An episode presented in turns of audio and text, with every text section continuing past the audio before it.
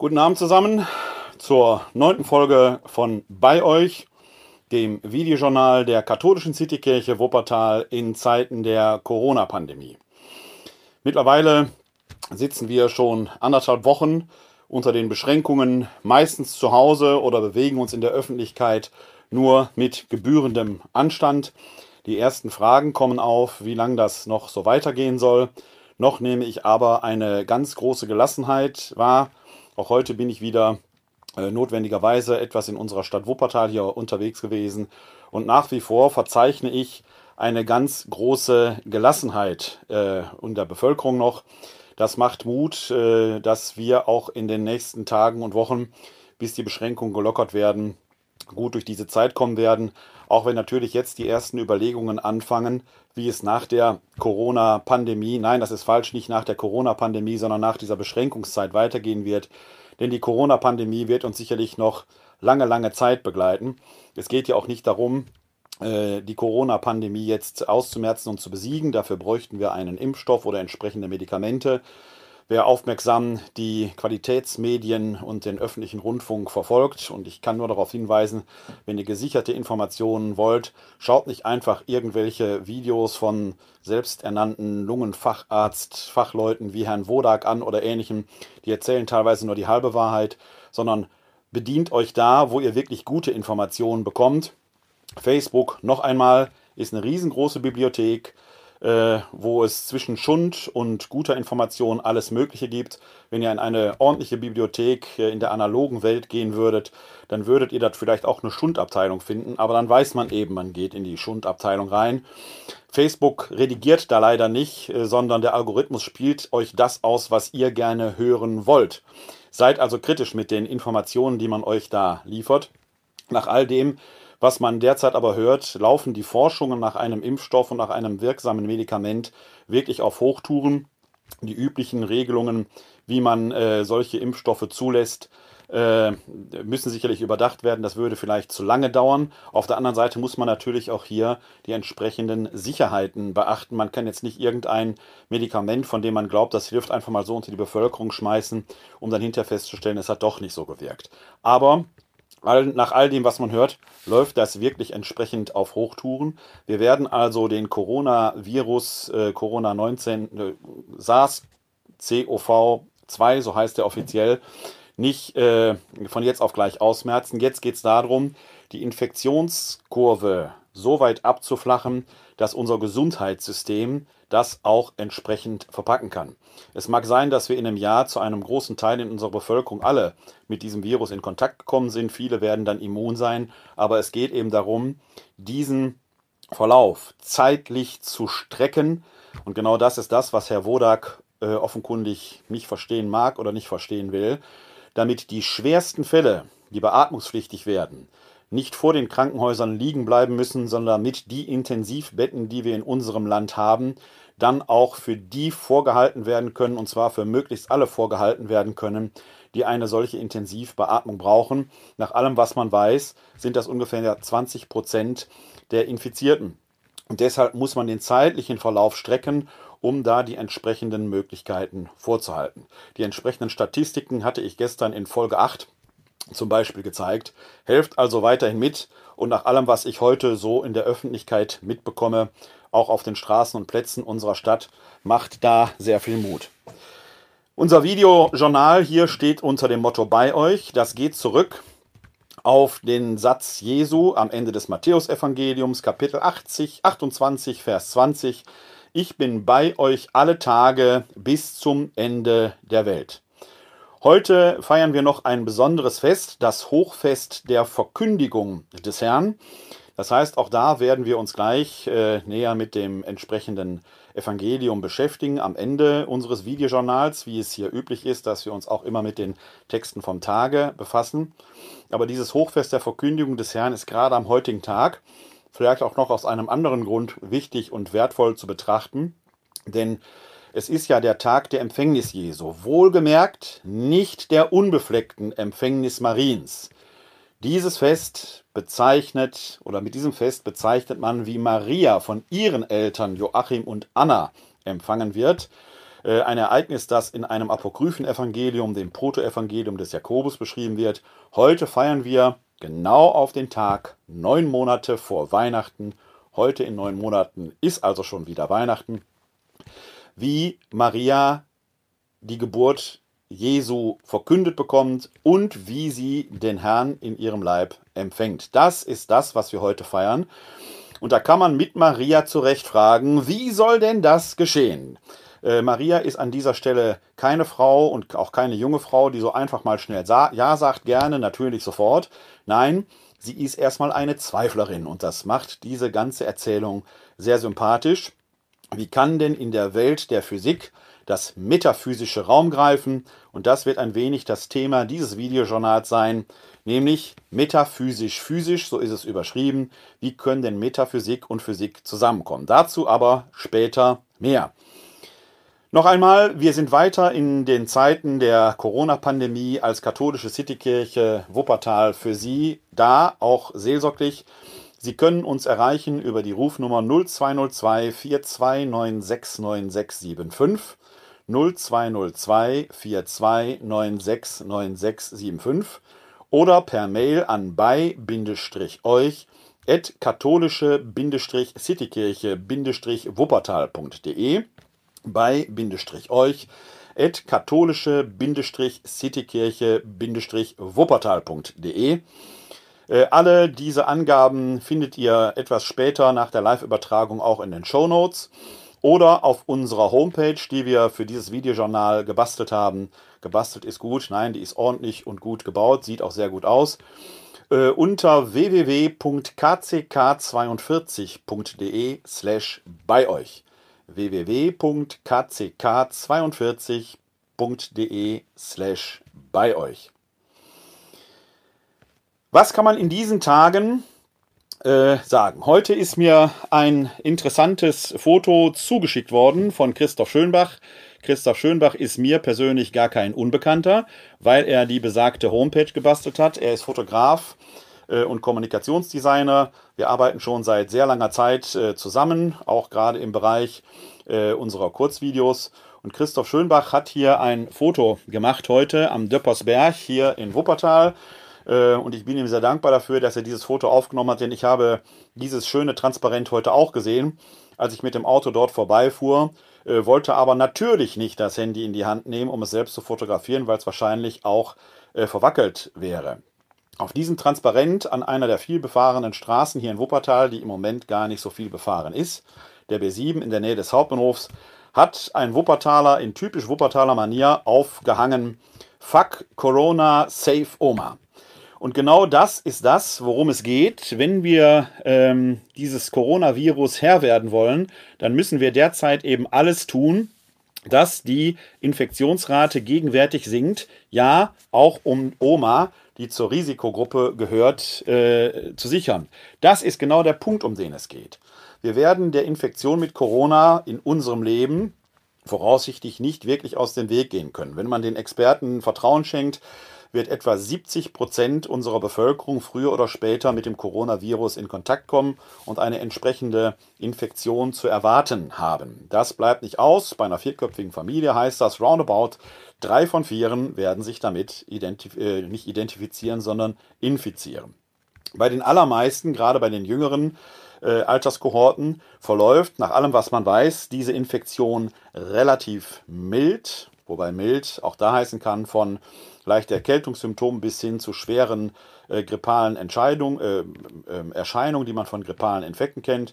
Äh, aber bei 20 Prozent der Infizierten, gerade die zu einer Risikogruppe gehören. Das fängt schon bei 50 an, geht dann aber bei 60 so richtig los, gerade wenn Vorerkrankungen dabei sind und bestimmte medikamentöse äh, Einstellungen, die offenkundig ähm, dazu beitragen, dass der Coronavirus sich dann stärker auswirkt, kann eine Infektion eben auch letal sein, mindestens aber eben schwerste Erscheinungen herbeiführen, die dann auch eine intensivmedizinische Versorgung benötigen. Und genau darum geht es, das Gesundheitssystem A da nicht an den Anschlag zu bringen und B natürlich die Sterberate entsprechend zu senken. Ja, es geht darum, Oma und Opa zu retten, um es mal auf eine Faustformel zu bringen. Deshalb versuchen wir zu Hause zu bleiben, um die Gesundheitssysteme da nicht zu überlassen und ja, um Leben zu retten, damit die Kurve sich möglichst abflacht und wir das Gesundheitssystem nicht überfordern. In Wuppertaler Platt eben, fuck Corona, save Oma. Schönes Foto. Vielen Dank, Christoph, äh, für die Zusendung, dass du mir das zur Verfügung gestellt hast. Ich weiß ja, dass du den Podcast gleich hören oder sehen wirst, denn du baust den ja schließlich auch auf die Homepage, die ich schon äh, erwähnt habe, kck42.de slash bei euch ein. Der physische Abstand ist also nötig. Gleichzeitig müssen wir versuchen, die soziale Nähe aufrechtzuerhalten. Und das habe ich mal so ein bisschen auf die etwas provokative Formel gebracht, die mir natürlich als Theologe an dieser Stelle äh, vielleicht nicht zusteht, aber die mir natürlich Freude macht, nämlich physischer Abstand, metaphysische Nähe. Was ist eigentlich der Unterschied zwischen Physik und Metaphysik? Äh, selbsternannte Atheisten und Religionskritiker reiten ja gerne darauf um, dass man Gott ja nicht beweisen könnte und dass man nur das glauben mag, was man tatsächlich messen kann, zählen kann, äh, mit den Sinnen erfahren kann. Also die rein physische Welt, innerhalb derer braucht man Gott nicht. Und recht haben sie. Innerhalb der rein physischen Welt ist Gott nicht notwendig, denn die Welt hat ja ihre Naturgesetze und läuft nach diesen Naturgesetzen ab. Wenn man da Wunder erwartet oder dass Naturgesetze außer Kraft gesetzt würden, kann man lange warten. Hat übrigens auch Auswirkungen auf die Frage, wie wirken überhaupt Gebete. Kann man, wenn man Gott nur ausreichend bittet, der mal eben Naturgesetze außer Kraft setzen? Ich fürchte, nein, das wird auch Gott nicht tun. Warum? Weil der Gott, an den wir Christen glauben, ein treuer Gott ist, der bindet sich an seine Naturgesetze. Der setzt sie nicht einmal willkürlich außer Kraft und dann macht er sie wieder, setzt er sie wieder ein. Nein, wir werden in dieser Welt leben müssen, wie, zumindest nach christlichem Glauben, der Schöpfer sie geschaffen hat. Aber innerhalb dessen ist das System natürlich konsistent. Man braucht Gott nicht, um das So-Sein der Welt, wie es ist, immanent zu verstehen. An dieser Stelle muss man auch den Religionskritikern Richard Dawkins und äh, Stephen Hawkins und wie die Naturwissenschaftler da alle heißen, durchaus recht geben. Äh, in einer kürzlich versendeten Sendung von Druckfrisch fragte der dortige Moderator Dennis Scheck den offenkundig von ihm sehr verehrten Richard Dawkins, dem Zoologen, der halt von einem Gotteswahn gerne spricht und sich da religionskritisch wähnt, äh, wie er denn äh, sich dann das So-Sein der Welt erklärt, aus der Herkunft her. Und da musste auch Richard Dawkins entsprechend passen und sagen, äh, auf diese Frage hätte er eben keine Antwort.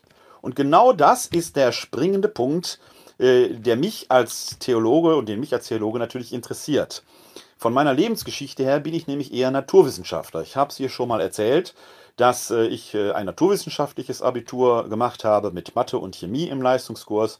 Aber die entscheidende Frage, woher kommt das alles woher kommt überhaupt der Urknall, konnte mir niemand meiner naturwissenschaftlichen Lehrer beantworten. Fand ich dann relativ unbefriedigend, denn dass das alles sich einem Zufall verdanken habe, ist letzten Endes auch eine Hypothese, die man glauben muss. Es kam dann noch viel schlimmer. Als ich mein Abitur gemacht habe, äh, fing man gerade an, die Quantenmechanik auch in den Schulen äh, zu lehren. Und äh, es war dann von der Heisenbergschen Unschärferelation die Rede, von der Planckzeit und vom Planckraum.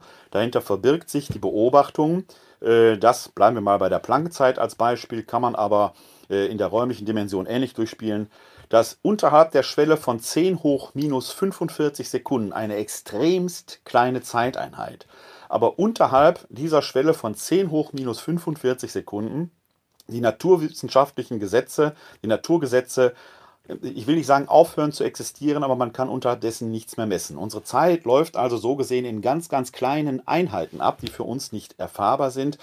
Innerhalb oder was zwischen diesen Einheiten ist, darauf hat die Naturwissenschaft gar keinen Zugriff mehr, weil da nichts Messbares ist. Das hat natürlich Auswirkungen auf die Urknalltheorie, denn man kann bis sehr nah an den Urknall heranrechnen mit bis zu 10 hoch minus 45 Sekunden. Den Urknall selbst kann man aber schon nicht mehr greifen. Den muss man dann auch einfach glauben. Und das war mir dann, oder da ist an dieser Stelle ist mir dann die naturwissenschaftliche Religionskritik auch eines Richard Dawkins, so sehr ich seinem Gedankengang in vielem nachfolgen kann, dann doch zu billig. Und ich kann dann diese ehrerbietige äh, ähm, Verehrung, die manch einer, auch Dennis Scheck in seinen Sendungen immer weiß, nicht mehr so ganz nachvollziehen, weil es an dieser Stelle dann einfach auch unredlich wird. wenn man dann an dieser Stelle von einem Gotteswahn spricht. Denn auch wenn man sagt, das alles verdankt sich einem Zufall, muss auch das begründungspflichtig. Und dann reden wir eher über die Wahrscheinlichkeit, ist es nicht doch sinnvoller, die Existenz eines wie auch immer gedachten Schöpfergottes anzunehmen, als die äh, eines großen, puren Zufalls, der ja schon dem naturgesetzlichen Masse-Energie-Erhaltungsgesetz entspricht, das ja besagt, wir können Masse in Energie umwandeln und Energie in Masse. Die Gesamtsumme bleibt aber immer gleich. Wenn in einem Urknall aus dem Nichts plötzlich etwas entstanden sein muss, ist an dieser Stelle in meinen Augen eher die Naturwissenschaft begründungspflichtig. Es gibt also einiges, das dafür spricht, ähm, die äh, Idee eines Schöpfergottes zumindest nicht als unvernünftig abzutun. Und genau mit diesem Problem sah sich offenkundig schon der Philosoph ähm, Aristoteles, der alte griechische Philosoph Aristoteles, der auch als Begründer der Naturwissenschaft gilt, herausgefordert. Ähm, der ja in seinen physischen Überlegungen und Beobachtungen, wobei physisch an diesem Moment nicht rein nur die Physik heißt, sondern die beobachtbare Welt, an die Frage kam, wo kam das alle her, alles her? Und er äh, ähm, postuliert an dieser Stelle eben auch die Notwendigkeit einer Metaphysik, also der Frage, was hinter der Physik, eben Metaphysik heißt hinter der Physik steht. Die Frage nach der letzten Ursache. Aristoteles kommt an dieser Stelle zu der Hypothese eines unbewegten Bewegers. Wir Christen sehen da weniger einen unbewegten Beweger, sondern einen hochdynamischen, in sich dynamischen Schöpfergott, der die Welt zum Dasein bringt. Im aristotelischen Denken nimmt also die Physik und die Metaphysik äh, gehen eine Symbiose ein, die hängen zusammen, die kann man gar nicht trennen. Und wer heute glaubt, Physik von Metaphysik einfach so trennen zu können und das eine und das andere für unwissenschaftlich zu erklären, egal von welcher Seite übrigens, sollte vorsichtig sein. Das gilt sowohl für die Theologen, die äh, einfach einen biblizistischen Ansatz haben und einfach sagen, was in der Bibel steht, das gilt so. Die gehen schon rein äh, gegen den Sinn des Wortes Gottes an dieser Stelle an, weil die Bibel kein Rezeptbuch ist, sondern eine Sammlung von Texten vielfältigster Gattung, die auch entsprechend berücksichtigt werden muss. Und da muss man etwa lyrische Texte wie Psalmen ganz anders angehen als berichtende Texte, die mehr Geschichtsschreibung haben, als Gleichnisse, die Jesus erzählt. Das gilt genau für solche Theologen, die an dieser Stelle die Naturwissenschaft schon skeptisch betrachten. Umgekehrt, aber eben auch für jeden Naturwissenschaftler, der einfach sagt, äh, das ist alles Geschwätz und Gotteswahn äh, und äh, alles nur Märchen und so weiter. Nein, wir müssen akzeptieren, dass Naturwissenschaft und Theologie, Metaphysik sich auf verschiedenen sprachlichen Ebenen bewegen, die man erstmal beachten muss, wenn man in den Dialog kommen will. Wenn man in den Dialog kommen will, muss man diese Ebenen miteinander verbinden und hier und da den einen oder anderen Begriff klären. Um das mal an einem Beispiel deutlich zu machen. Einer der bekannteren Wissenschaftsjournalisten, auch ein Physiker seines Zeichens, ist Vince Ebert, der immer wieder auch mal um Viertel vor acht im ersten äh, Wissen vor acht die Werkstatt sendet, so eine kleine informative Sendung, dauert so zwei, drei Minuten, sehr unterhaltsam anzuschauen. Er ist seines, äh, seiner Aussage nach auch eben Atheist und durchaus religionskritisch unterwegs. Und der bringt seine Sicht äh, auf so einen Punkt und sagt, wenn jemand sagt, da ist Bier im Kühlschrank, dann geht der Naturwissenschaftler hin und guckt nach, während der Theologe sagt, äh, das glaube ich. So einfach, lieber Vince Ebert, macht es der Theologe sich nicht. Denn wenn der Kühlschrank hier im Raum steht, wird auch der Theologe zum Kühlschrank gehen und nachgucken, ob diese Aussage stimmt. Was aber, wenn unser Kühlschrank nicht hier im Zimmer steht, wo man einfach nachgucken könnte, sondern sagen wir mal im fernen New York? Und wir bekommen jetzt äh, diese Aussage, im Kühlschrank in New York ist Bier. Ich kann also nicht einfach mal eben hingehen und nachschauen, ob diese Aussage wahr ist. Aber ich kann Indizien sammeln und Hinweise, äh, Quellen sichten, die mir etwas über diesen Kühlschrank aussagen, auch wenn ich ihn gar nicht öffne. Nehmen wir einmal an, es läge ein Foto von eben jenem Kühlschrank vor und der Küche, in der dieser Kühlschrank in New York steht. Auf diesem Foto ist neben dem Kühlschrank auch noch ein Tisch zu sehen, auf dem zwei Flaschen Bier zu sehen sind, plus ein Kastenbier auf dem Boden, auf dem eben jene zwei Flaschen fehlen, plus eine Programmzeitschrift, die aufgeschlagen ist und man kann dort sehen, dass abends eine Übertragung eines Footballspiels, von mir aus auch des Super Bowl, äh, entsprechend äh, heransteht.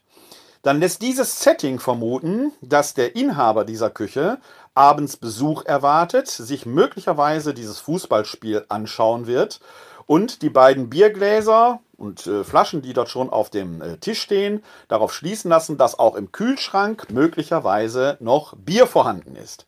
Das heißt, der Theologe trifft eine Wahrscheinlichkeitsaussage auf der Basis, dass er eben nicht selbst nachgucken kann, was in einem Kühlschrank, der hier im Raum zugegen wäre, natürlich viel leichter möglich wäre. Der Theologe ist also imstande, aufgrund von Quellenstudium eine Wahrscheinlichkeitsaussage zu treffen über etwas, das sich dort ereignet hat, wo der Naturwissenschaftler an eine Grenze stößt. Denn der Naturwissenschaftler kann ja eben nicht nachgucken. Sie sehen an dieser Stelle, beides hat seine Berechtigung. Der Theologe glaubt nicht einfach irgendetwas, sondern er sucht Indizien und geht dann mit den Mitteln der Logik wie ein Detektiv vor, um anhand seiner Quellen Rückschlüsse zu ziehen, wissend, dass die letzte Sicherheit so nie gegeben sein kann, sondern wir nur von Wahrscheinlichkeiten rechnen. Wahrscheinlichkeiten ist aber dasselbe Stichwort, denn auch die Naturwissenschaft ist mittlerweile an einem Punkt angelangt, wo sie mit Sicherheiten recht vorsichtig ist. Denn alleine die, die Sätze der Quantenmechanik sagen ja, dass wir auch da eher mit Wahrscheinlichkeiten rechnen müssen, ob die Atome, ob die Elektronen, die zu einem Atom gehören, immer sich an der Stelle befinden, wo sie gerade sind, weiß auch die Naturwissenschaft nicht. Möglicherweise ist das Atom, was zur, das Elektron, was zur Spitze des Atoms auf dieser, äh, diesem Stift gehört, sich gar nicht hier in Wuppertal, sondern vielleicht bei dem Kühlschrank in New York. Das meint der Zusammenhang von Metaphysik und Physik, die spielen sich eben nicht gegeneinander aus, sondern das eine hängt mit dem anderen zusammen. Warum erzähle ich diese ganze äh, philosophisch-naturwissenschaftliche Geschichte hier? Weil sie mir in diesen Tagen der Corona-Pandemie besonders bedeutsam erscheint, wo wir physisch auf Distanz gehen müssen, zum Schutz gerade der Risikogruppen, damit sich die Infektionsrate, die Infektionskurve absenkt, gleichzeitig aber soziale, metaphysische Nähe suchen müssen. Das heißt, die metaphysische Physik ist jetzt das Gebot der Stunde und wehe dem, der die Metaphysik an dieser Stelle verachtet.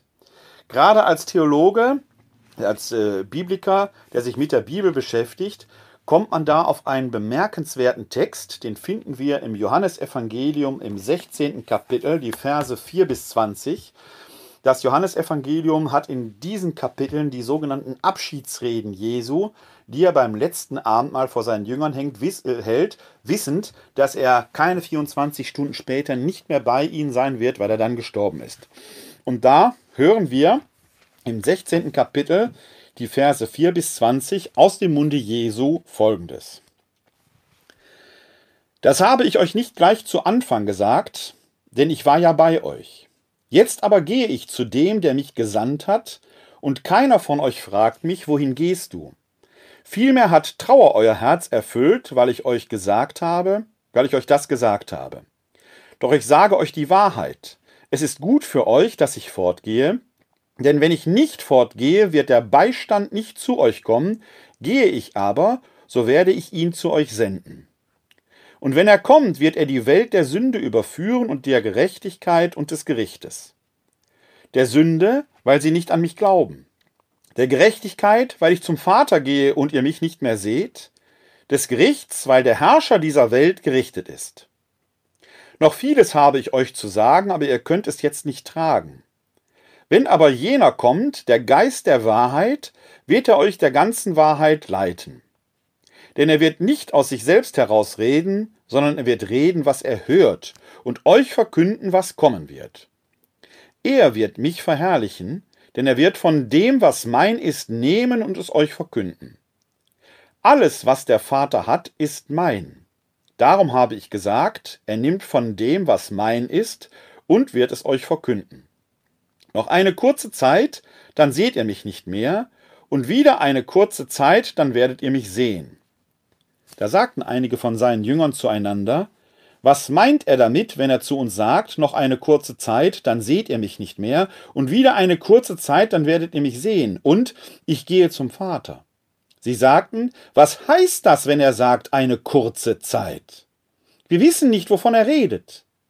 Jesus erkannte, dass sie ihn fragen wollten und sagte zu ihnen, Ihr macht euch untereinander Gedanken darüber, dass ich euch gesagt habe, noch eine kurze Zeit, dann seht ihr mich nicht mehr, und wieder eine kurze Zeit, dann werdet ihr mich sehen. Amen, Amen, ich sage euch, ihr werdet weinen und klagen, aber die Welt wird sich freuen, ihr werdet traurig sein, aber eure Trauer wird sich in Freude verwandeln.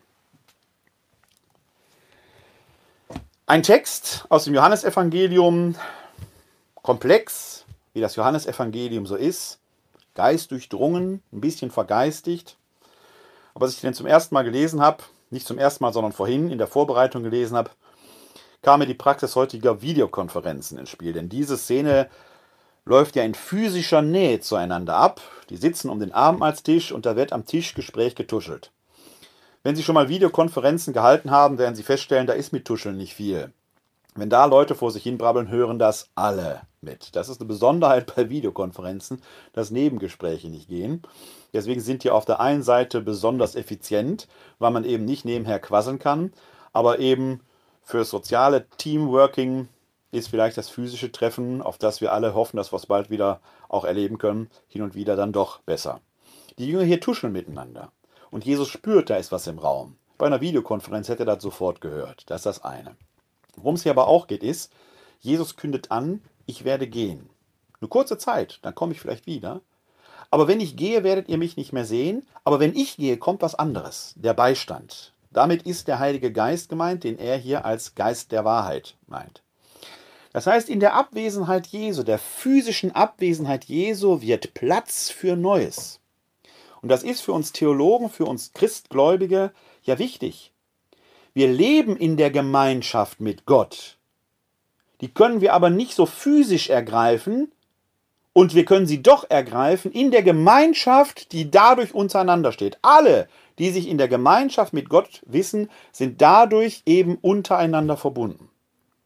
Das macht dann ja auch den Wert gerade der Eucharistiefeier aus, dass da diese physische Gemeinschaft greifbar wird.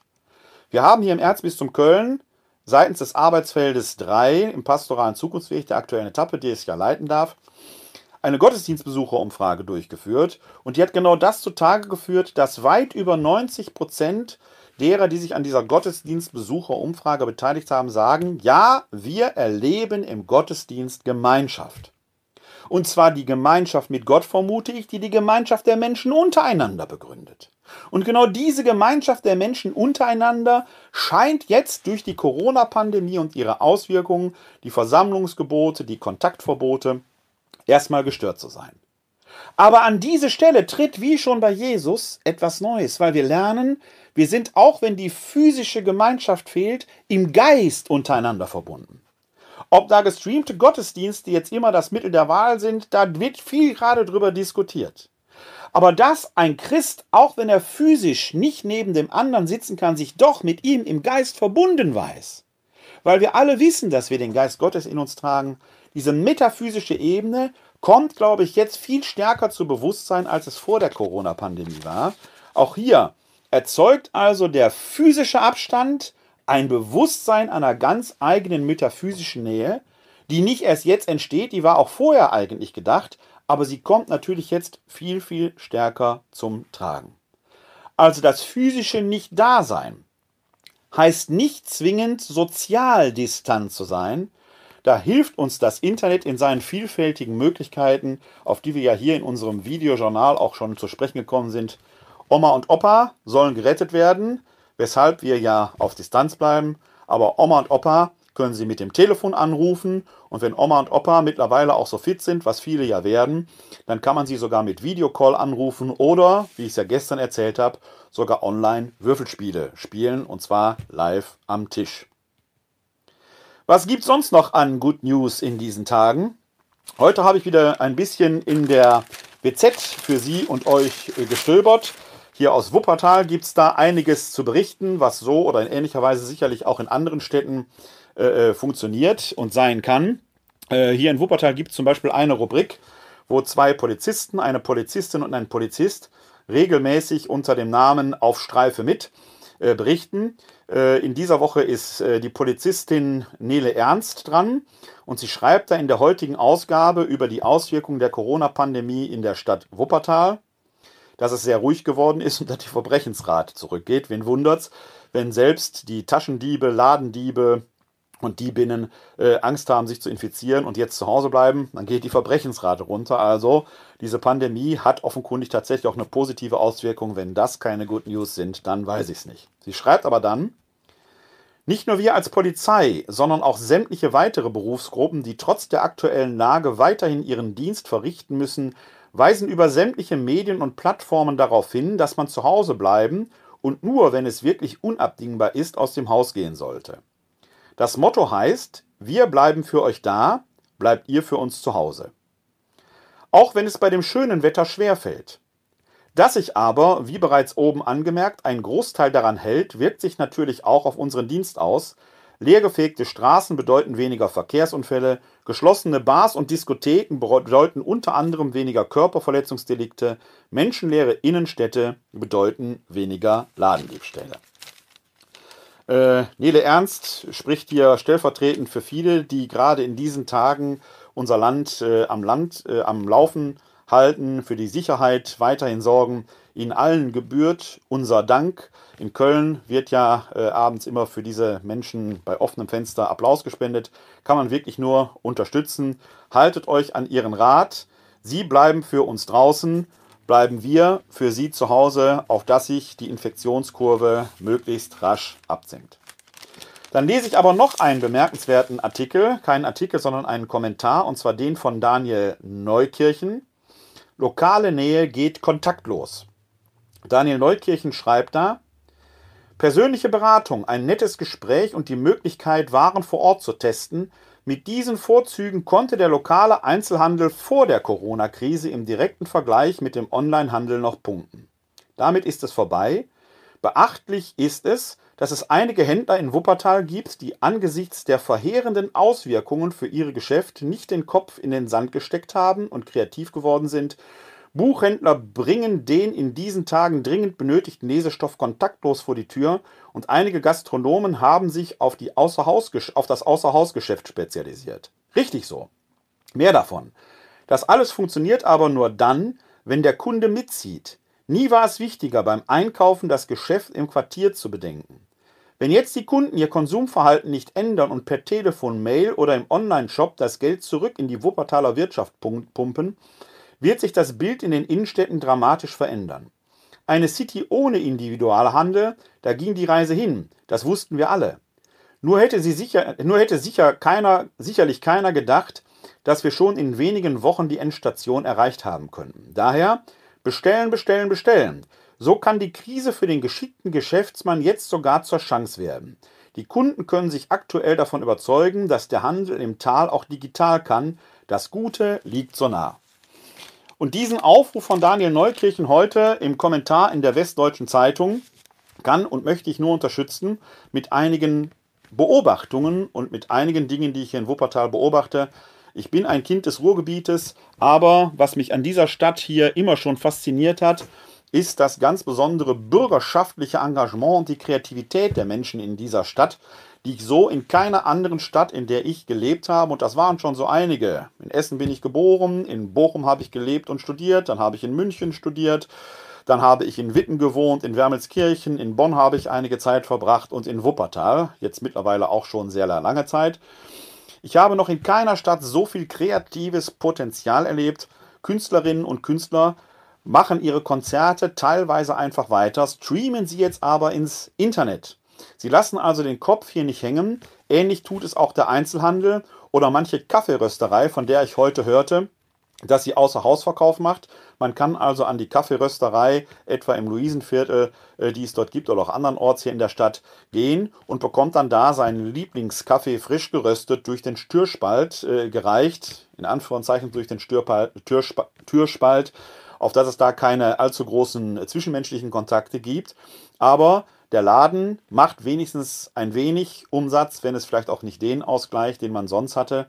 Äh, man lässt den Kopf nicht hängen und man bekommt seinen Lieblingskaffee. Was es hier in Wuppertal aber schon längere Zeit gibt, ist der Onlinehandel inhabergeführter Geschäfte, äh, die sich schon seit längerem zusammengeschlossen haben. Und das scheint mir jetzt gerade äh, epochemachend zu sein.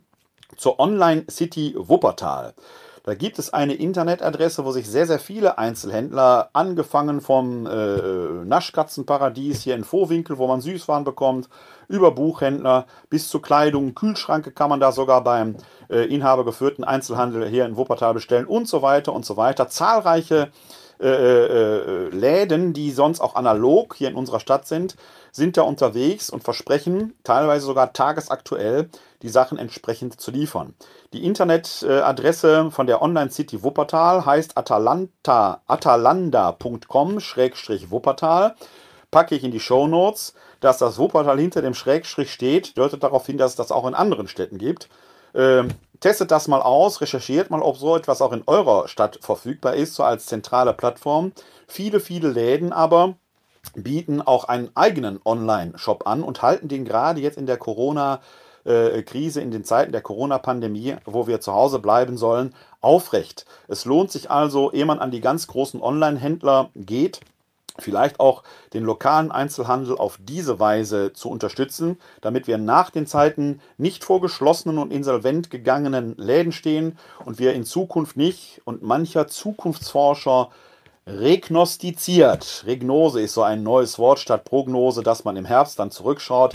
Regnostiziert das schon, dass da äh, der eine äh, oder andere äh, Tante Emma Laden oder das Kaffee um die Ecke verschwinden wird und wir demnächst nur noch äh, in standardisierten äh, Starbucks, Extrablatt, was weiß ich was für äh, Filialen sitzen werden, die überall, egal auf der Welt, gleich aussehen, aber die Individualität verloren geht. Wenn wir das verhindern wollen, haben wir unsere Möglichkeiten, da jetzt schon dran mitzuwirken, Helft denen, die jetzt unter der Krise auf diese Weise auch ihr Päckchen zu tragen haben. Schaut mal äh, euch mal im Internet um, was da so in euren Städten möglicherweise an Online-Handel im lokalen Einzelhandel verfügbar ist und unterstützt eure Einzelhändler, äh, die sehr zum Gesicht und zum Leben unserer Stadt beitragen. Auch das sind entsprechend Good News. Hier für Wuppertal weiß ich eben, dass es die Online City Wuppertal gibt unter der Internetadresse, die ich in die Shownotes packen werde. Ich vermute aber, das wird es auch woanders geben.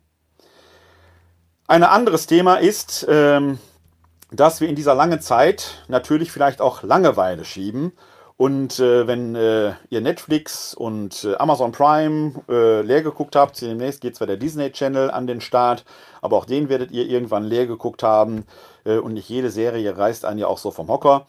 Äh, wenn mal vielleicht alle Spiele durchgespielt sind, dann gibt es im Internet ein nettes kleines ähm, äh, Programmchen, möchte ich sagen, äh, das Abhilfe schaffen kann unter Coron Amat, so nennen die sich. Corona Mat, da packe ich euch auch äh, den Link in die Show Notes. Das ist äh, eine nette kleine Internetspielerei. Wenn man nicht weiß, was man heute anstellen soll und einem die Ideen fehlen, kann man da auf entsprechende Buttons drücken, die so die Frage stellen, was möchtest du heute machen äh, und so weiter. Da werden einige Fragen gestellt. Klickt mal da drauf, bekommt man eine Reihe von Vorschlägen. Vielleicht für den einen oder die andere eine nette Anregung dabei. Also äh, den Link packe ich auch entsprechend in die Show Notes von dem Coron Amat eine gute Nachricht, wie man die Zeit sinnvoll nutzen und sinnvoll verbringen kann.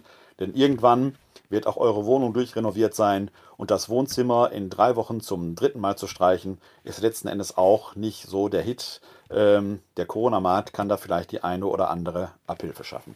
Ein Beispiel für einen sehr kreativen äh, Umgang mit der Krise, was den, ich will nicht sagen Onlinehandel angeht, möchte ich euch aber auch ähm, hier mitteilen oder euch teilen. Äh, Habe ich heute gesehen beim Eismann meines Vertrauens, der natürlich seinen Laden nicht geschlossen hat.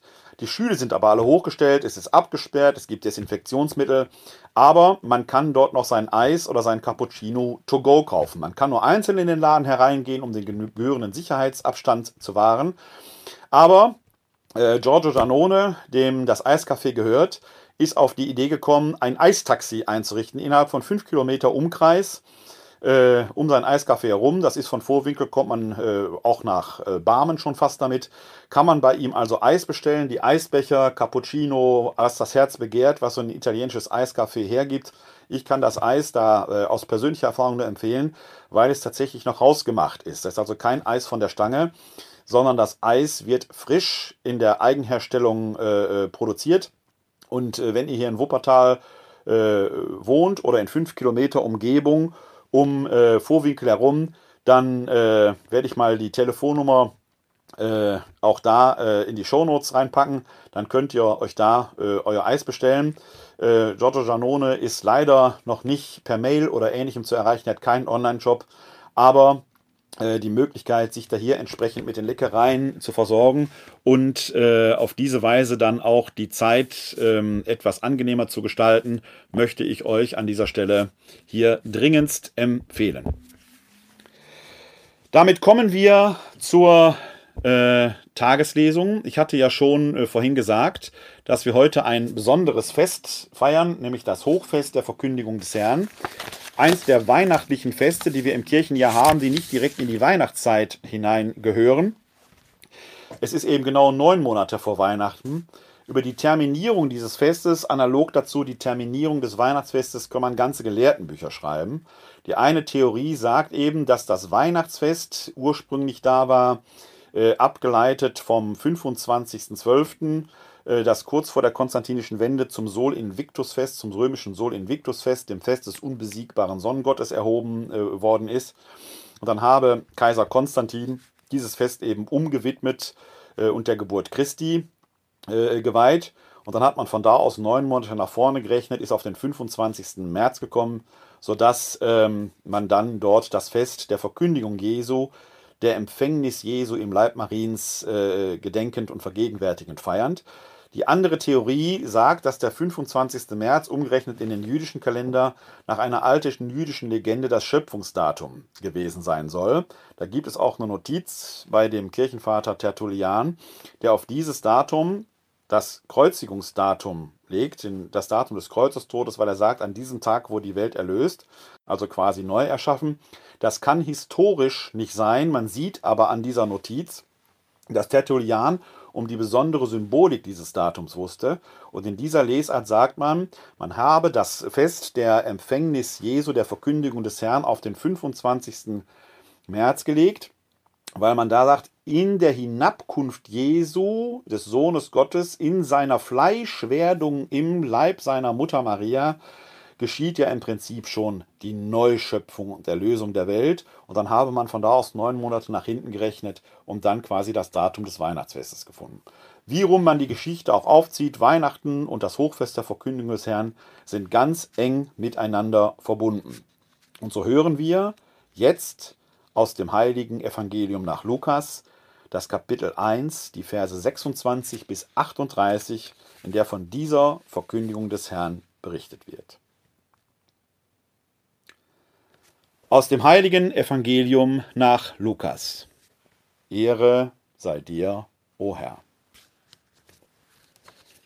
In jener Zeit wurde der Engel Gabriel von Gott in eine Stadt in Galiläa namens Nazareth zu einer Jungfrau gesandt.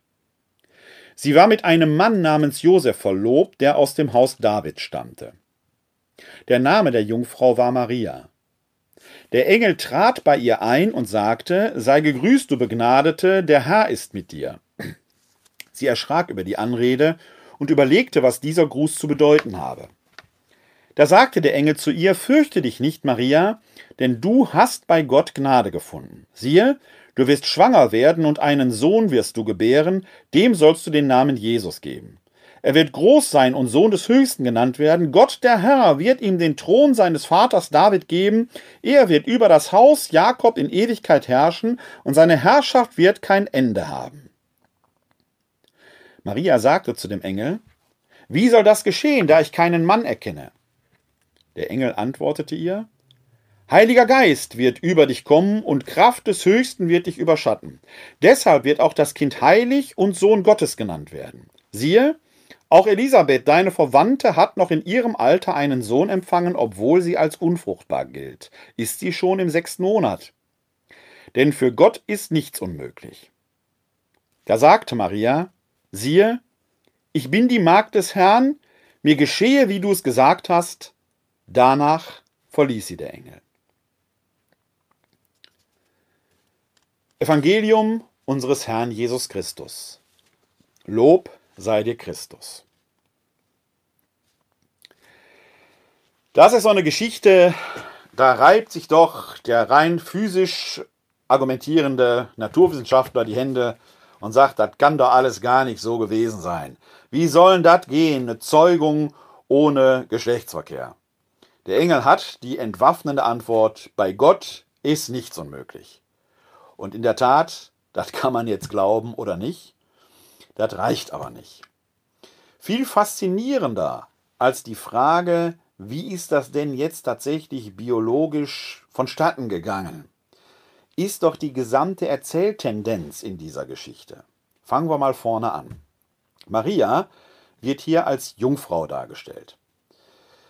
Man kann jetzt den alten Streit führen, meint das alte hebräische Alma, das ja in so einem Hinterkopf immer steht, jetzt Jungfrau oder junge Frau. Man muss dabei wissen, dass eine äh, Frau, die als Alma bezeichnet wird, ein Mädchen ist, das gerade geschlechtsreif geworden ist. Nach damaliger Vorstellung ungefähr im Alter von 12, 13 Jahren. Und auch eine solche Alma wird doch hoffentlich eine Betula, eine Jungfrau im biologischen Sinne, im medizinischen Sinne gewesen sein. Diese Frage löst nichts, löst überhaupt nichts. Ganz im Gegenteil, von dieser Alma, von dieser Jungfrau Maria wird gesagt, dass sie mit Josef verlobt sei sich möglicherweise Zeit schon vorbereitet und jetzt tritt ein Engel bei ihr ein und dann passiert etwas, was immer wieder in der Bibel geschildert wird, wenn die himmlische Sphäre in die irdische Sphäre hereinbricht. Gott teilt sich in aller Regel nie unmittelbar mit, sondern nur mittelbar. Das geht auf die alttestamentarische Begegnung zurück, wo Mose am Berg Sinai die Herrlichkeit Gottes sehen will, sie aber nicht sehen darf, weil Gott ihm sagt, Lebende können meine Herrlichkeit nicht schauen. Deswegen teilt sich Gott immer nur vermittelt mit, entweder indem er sich hinter himmlischen Heerscharen verbirgt oder im Nebel, in Wolken oder er sendet unmittelbar einen Boten, der dann seine Botschaft überbringt, hier eben den Erzengel Gabriel. Aber selbst diese Begegnung mit dem Erzengel Gabriel, der aus den himmlischen Sphären kommt, bringt das irdische Bewusstsein, die irdische Wahrnehmung schon aus dem Gleichgewicht. Man wird im wahrsten Sinn des Wortes verrückt, weil sich die Dinge verschieben. Die Begegnung mit dem Himmlischen ist für uns Menschen nichts, was gewöhnlich wäre, sondern es bringt die Ordnung durcheinander.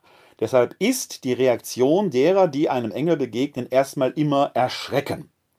Und es folgt fast immer der englische Gruß, Englisch nicht von der Sprache Englisch, sondern von Engel, fürchte dich nicht. Was für ein Gruß in diesen Tagen. Fürchtet euch nicht in dieser Krise. Gott ist an eurer Seite. Die Verheißung Jesu gilt, ich bin bei euch alle Tage bis zum Ende der Welt. Und Maria weiß nicht, ob sie sich durch diesen einmaligen Satz fürchte dich nicht beruhigen lässt. Der Engel spricht aber weiter, sei gegrüßt, du Begnadete, der Herr ist mit dir. Und dann hält er eine lange Rede, was jetzt passieren soll erzählt dort, dass sie schwanger werden soll, einen Sohn gebären, dem sie den Namen Jesus geben soll. Er wird Sohn des Höchsten genannt werden, er wird den Thron Davids bekommen und, und, und. In der kleinen Stadt Nazareth, einem Kaff im galiläischen Bergland, ereignet sich hier himmelschreiendes, unerhörtes. Eine lange, breite Rede über das, was da passiert. Ja, da muss der Maria doch das Herz aufgehen, dass sie die Erwählte ist. Die Antwort der Maria ist die einer Zweiflerin gegen alles beharren, was in Kirchen oft noch erzählt wird, sie hat Ja gesagt, ist ihre Antwort eben nicht Ja auf diese lange, begeisternde Rede des Engels, die pathetisch daherkommt.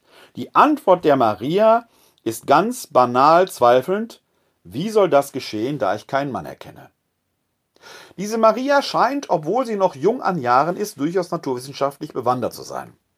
Sie scheint offenkundig zu wissen, wie es passiert, dass Kinder auf die Welt kommen. Und sie weiß, sie hat an einem solchen Prozess noch nicht mitgewirkt. Wie soll das geschehen, da ich keinen Mann erkenne?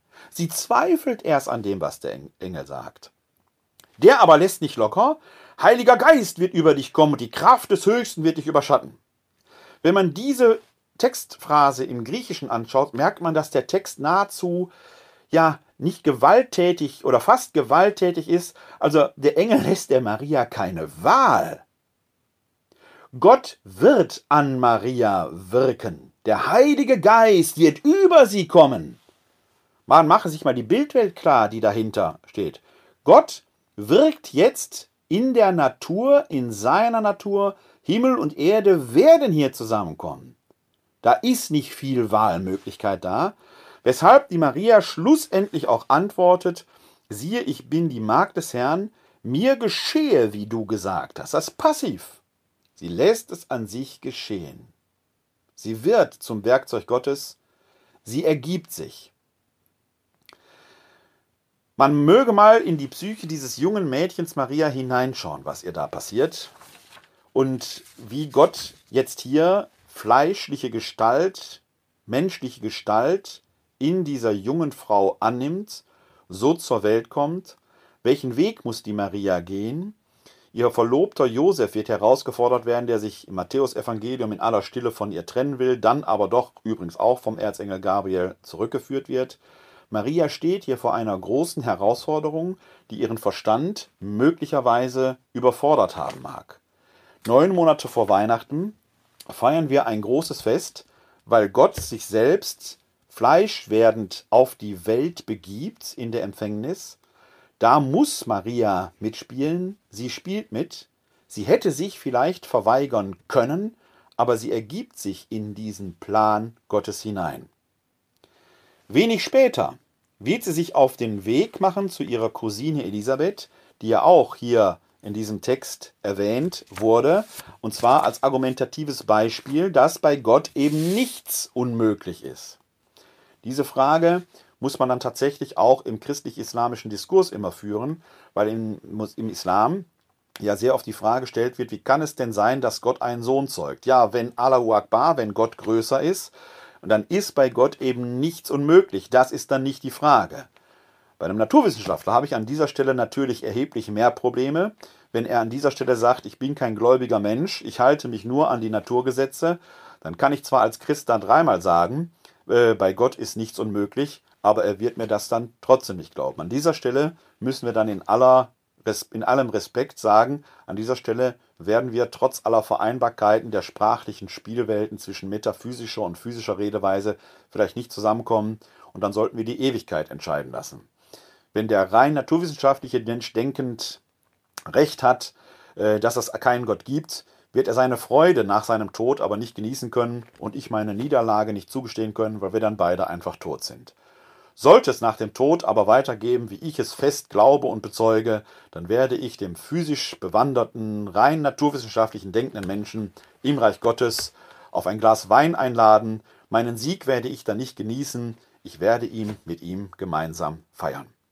Was mich aber an dieser Maria beeindruckt, die hier zaudernd, zagend sich in ihr Schicksal eher ergibt, als frohlockend sich hineinbegibt, dass sie wenige Verse später, als sie ihre Cousine Elisabeth sucht und von ihr überschwänglich begrüßt wird, einen Lobgesang singt, das Magnificat.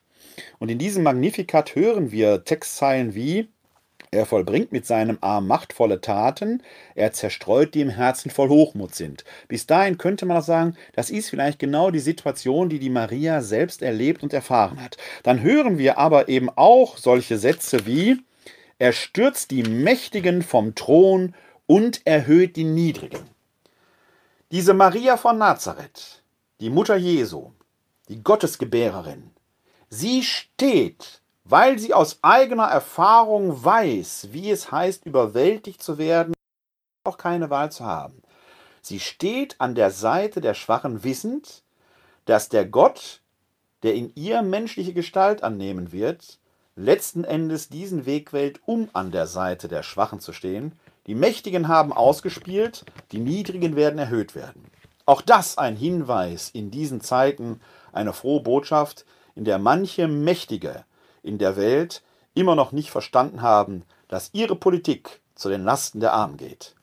Maria haben sie nicht an ihrer Seite. Und dieses Magnifikat, diesen Lobgesang Mariens, möchte ich zum Schluss dieses Videojournals am 25.03.2020 singen in der Weise des neunten Psalmtons. Meine Seele preist die Größe des Herrn, und mein Geist jubelt über Gott, meinen Retter. Denn auf die Niedrigkeit seiner Magd hat er geschaut. Siehe, von nun an preisen mich selig alle Geschlechter.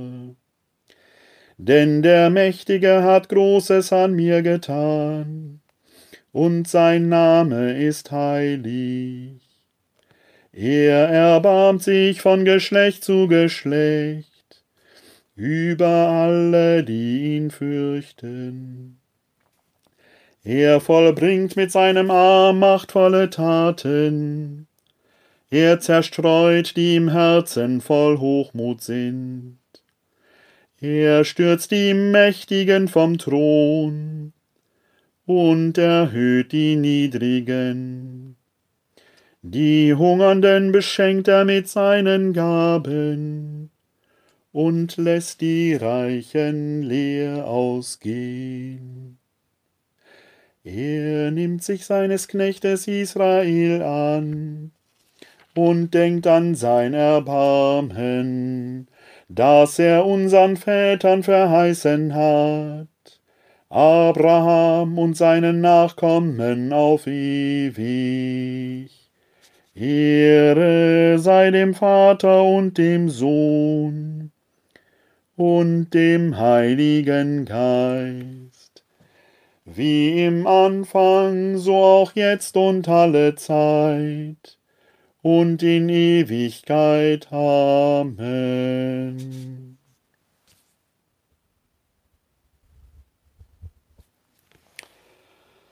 Der Herr segne uns und bewahre uns.